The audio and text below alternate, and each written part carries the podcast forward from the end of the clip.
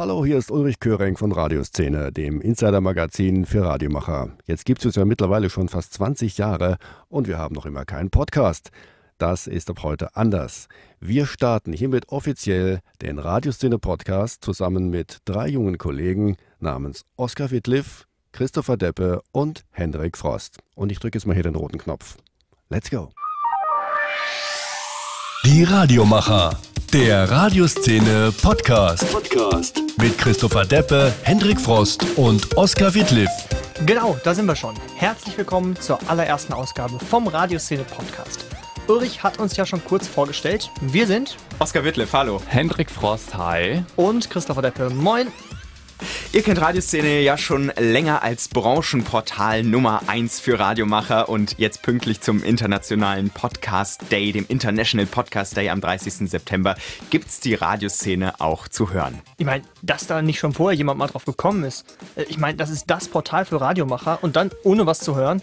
Ja, das stimmt. Und äh, was wir drei in, den, äh, in der kommenden Zeit vorhaben, ist ein bis zweimal im Monat wollen wir gucken, was in der Radiowelt in Deutschland, Österreich und der Schweiz so los ist. Und wir nehmen uns ja in in jeder Ausgabe auch einen Themenschwerpunkt vor. Deshalb haben wir auch heute schon eins, unser Top-Thema heute, Digitalradio, der Verbreitungsweg der Zukunft.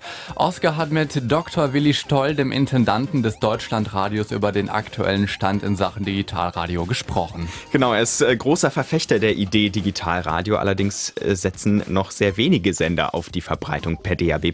Deshalb checken wir heute mal Vor- und Nachteile und hören auch, was die Privatradioanbieter von der Idee DAB+ halten. Die Radiomacher, der Radioszene Podcast mit Christopher Deppe, Hendrik Frost und Oskar Wittliff. Also ich habe mega Bock, ich freue mich jetzt, dass es endlich losgeht. Wir haben ja schon ein paar Monate vorher zusammengesessen. Ja. Klingt alles schon mal ganz, ganz gut, finde ich.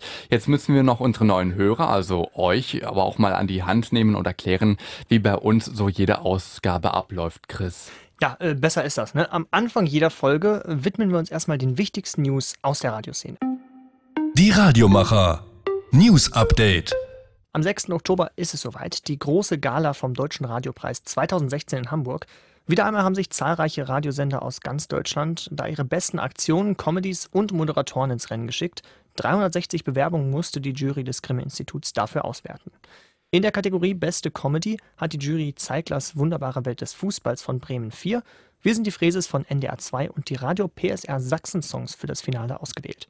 Die Radio PSR Sachsen Songs war ja auch super witzig, ne? Habt ihr, das, war, das ging richtig viral hier mit, mit Hör auf die Mutti, ja, erinnert ihr euch? Das war echt gut. Auch für die Auszeichnung als beste Moderatorin stehen drei Finalistinnen fest. Simone Panteleit vom Berliner Rundfunk 91.4, Elke Wisswedel von NDR 2 und Susanka Bersin von UFM beim Hessischen Rundfunk. Das Pendant dazu, bester Moderator. Im Finale stehen Arno Müller von 104.6 RTL, Fabian Kühne von Hamburg Hamburg 2 und Jascha Habeck von HR Info. Ja, und weil ja auch schon alle ein paar Jährchen vor Mikro stehen, gibt es auch eine Kategorie für die Jüngeren, denn der Nachwuchs wird auch geehrt in der Kategorie Bester Newcomer, so heißt sie, sind Caroline Kuhn von 105.5 Spreeradio in Berlin, Alexandra Bauer von Enjoy beim NDR und Susanne Böttcher von RSA nominiert. Die Newcomer-Auszeichnung wird in diesem Jahr auch erst zum zweiten Mal verliehen. Also es wird richtig spannend. Am 6. Oktober ist es soweit die Verleihung des Deutschen Radiopreises. Alle Nominierten findet ihr auf radioszene.de und wir werden natürlich auch live bei der Preisverleihung dabei sein, im Live-Ticker berichten, wer welchen Preis abgeräumt hat. An die Mikros, fertig los. So lautet die Aktion von RPR1 in Rheinland-Pfalz. Zusammen mit der Landeszentrale für Medien und Kommunikation hat der Sender Nachwuchstalente gesucht ja, und auch äh, gefunden. Das Ganze schon zum 15. Mal. Florian, Valentin und Melissa hatten eigene Beiträge über ein Farbfestival, Unwetter und über die Band One Republic eingereicht. Den letzten Schliff haben die Beiträge bei RPR1 bekommen. Da gab es nämlich kostenlose Workshops und professionelle Hilfe. Die Beiträge der drei Gewinner waren so gut, dass die Jury sich ganz, ganz schnell einig war. Als Belohnung für die Arbeit gab es von äh, Rheinland-Pfalz Ministerpräsidentin Malu Dreyer ein Tablet-PC und dazu durften die drei live bei einer RPR1-Show dabei sein. Und die Ministerpräsidentin, die unterstützt den Wettbewerb jedes Jahr wieder aufs Neue, weil für sie der sichere Umgang mit Medien eine zentrale Schlüsselkompetenz einnimmt. Das können wir in der Radioszene nun wirklich nicht leugnen. Ab kommendem März soll Deutschland Radiokultur Deutschland Funkkultur heißen. D-Radio Wissen wird in Deutschland Funk Nova umbenannt. Ein bisschen gewöhnungsbedürftig. Warum, warum machen die das, Chris? Programmdirektor Andreas Peter Weber und Intendant Willi Stoll setzen auf die starke Marke Deutschlandfunk, die nicht nur für Seriosität steht, sondern eben auch sehr bekannt ist. Das soll auch auf die Geschwisterprogramme abfärben. Im Programm soll sich durch diese neuen Namen aber grundsätzlich erstmal nichts ändern. Und es ist auch richtig teuer, habe ich gelesen. Die Umstellung auf die neuen Logos in den gleichen Farben, also blau, orange und grün, soll 1,2 Millionen Euro kosten. Verständlich, dass das viele nicht so richtig nachvollziehen können. Ja, ich persönlich auch nicht. Aber mehr zu diesem Thema und allen anderen tagesaktuellen Neuigkeiten aus der Branche, wie immer zum Nachlesen auf radioszene.de. Klickt doch mal rein. Die Radiomacher. Aircheck. Beim Aircheck wollen wir in jeder Podcast-Folge gemeinsam Radio hören, damit ihr die Hörer einen guten Eindruck und Überblick behaltet, was andere Sender gerade so Cooles machen. Was ist denn dir in der letzten Zeit so aufgefallen, Chris? Ja, die MA-Herbstwelle läuft ja jetzt seit dem 4. September und spätestens dafür checken die Sender nochmal ab, ob ihr Sounddesign vielleicht mal ein kleines Facelift vertragen könnte. Ich habe echt viele neue gehört in letzter Zeit. Auf radioszene.de haben wir ja auch schon viele vorgestellt.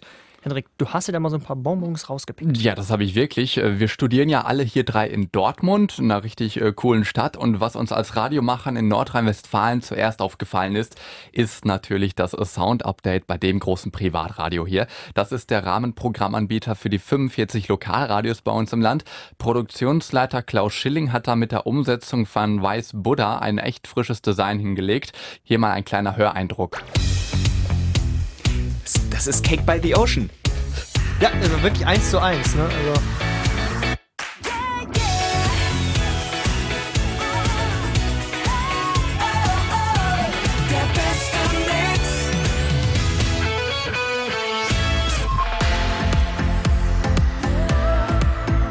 Und das erinnert mich so ein bisschen an David Guetta. This ja, one's for you. den Stil, ja.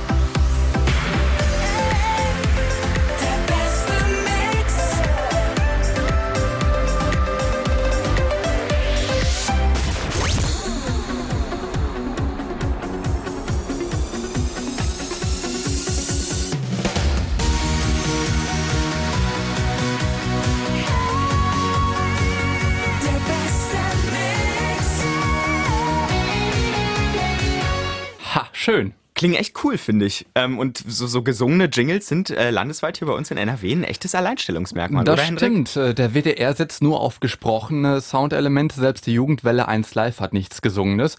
Und äh, ganz anders sieht es bei Bayern 3 vom Bayerischen Rundfunk aus. Die setzen zusammen mit Real World auf eine schöne, poppige und da auch gesungene Verpackung. Und das klingt so.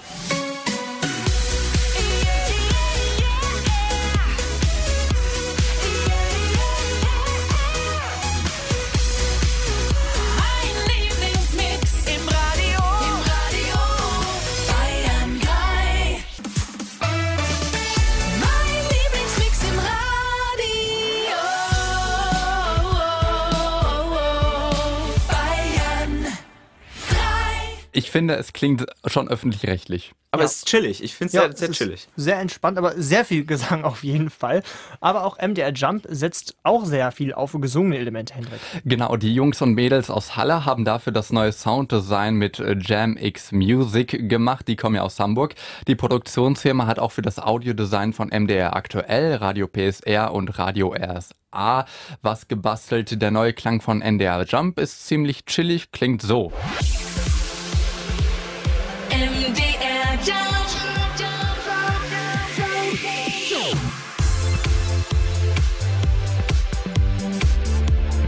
Das ist jetzt so ein Opener, glaube ich. Oder Betten halt zwischendurch. Kannst ein bisschen Sport bei machen so.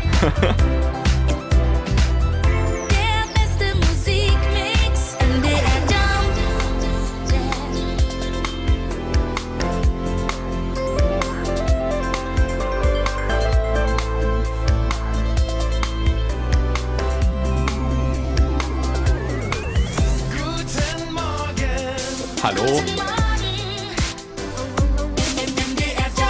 Soweit mal was Kleines für die Ohren. Die Jingle-Pakete in voller Länge und die neuen Jingles von vielen anderen Sendern findet ihr bei uns natürlich wie auch die letzte Zeit auf radioszene.de. Die Radiomacher. Thema. Im Die Radiomacher-Thema sprechen wir in jeder Folge unseres neuen Podcasts über einen Themenschwerpunkt, der vielleicht gerade wichtig ist in der Branche. Viel diskutiert wird oder über den wir ganz persönlich mal so gestolpert sind, Hendrik. Ja, heute geht es um das Thema Digitalradio und um die Frage, ob das wirklich der Verbreitungsweg der Zukunft wird.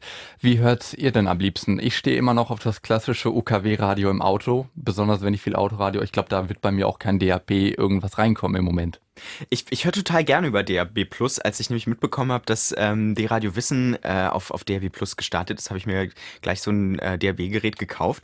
Und ich muss sagen, ähm, ich bin großer Fan. Ähm, weil die Klangqualität einfach super ist. Großes Problem bei mir persönlich, wenn, wenn der Empfang irgendwie schlecht ist, dann hat man einfach gar kein Signal.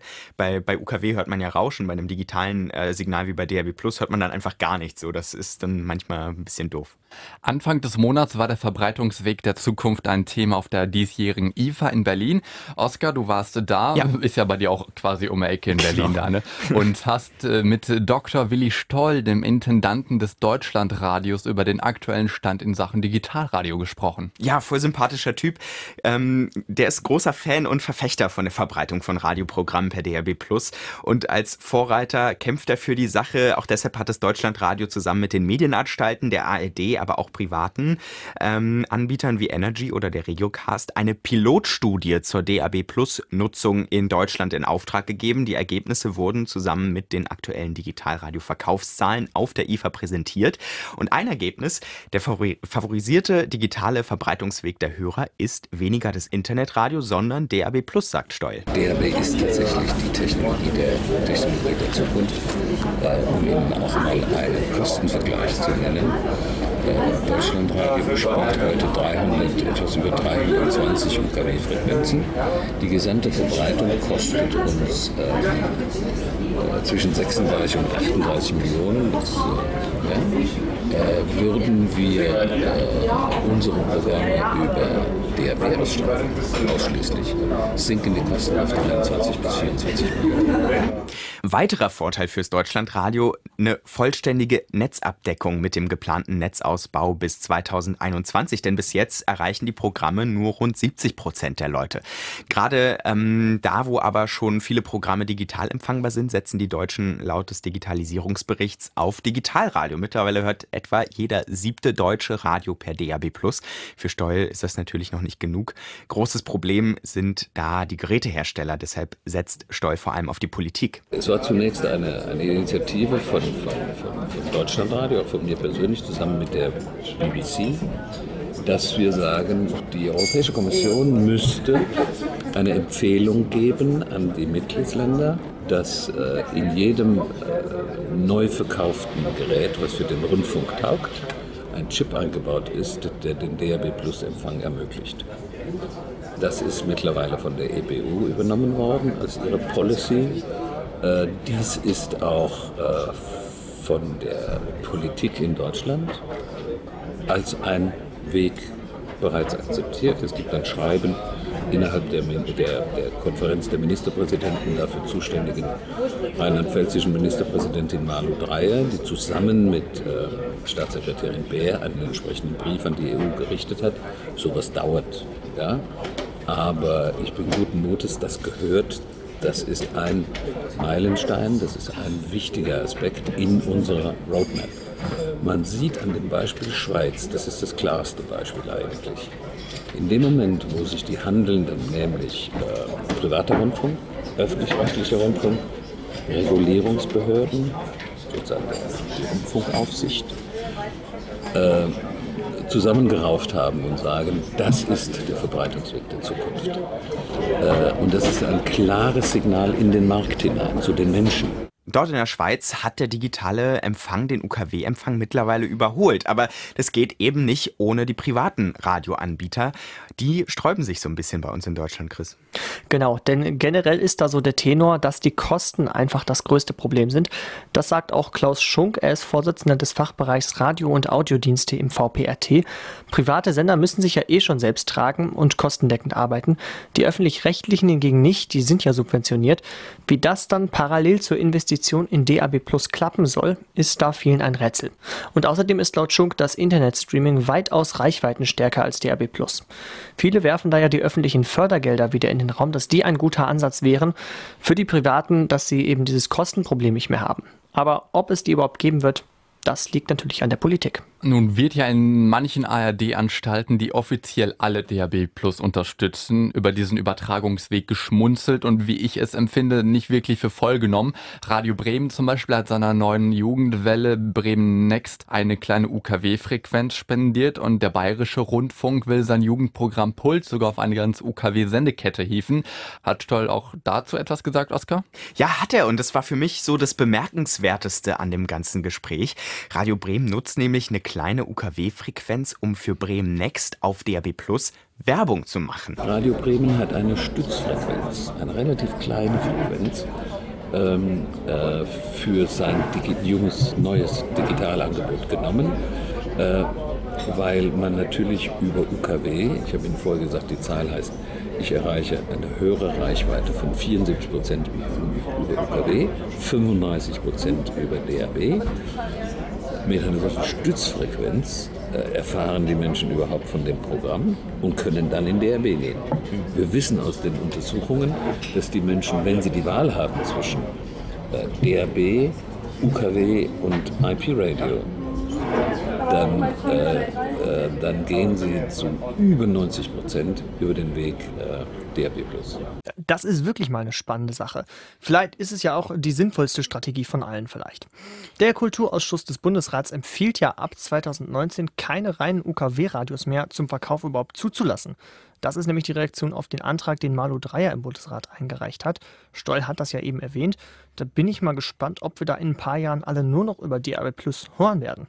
Es ist uneinschätzbar für mich zumindest, würde ich sagen, wenn man mal die letzten 10, 15 Jahre zurückguckt, wie schnell auf einmal so viel technischer Wandel kam, dann kann es auch sehr gut sein, dass dann in fünf Jahren kein UKW-Radio mehr verkauft wird.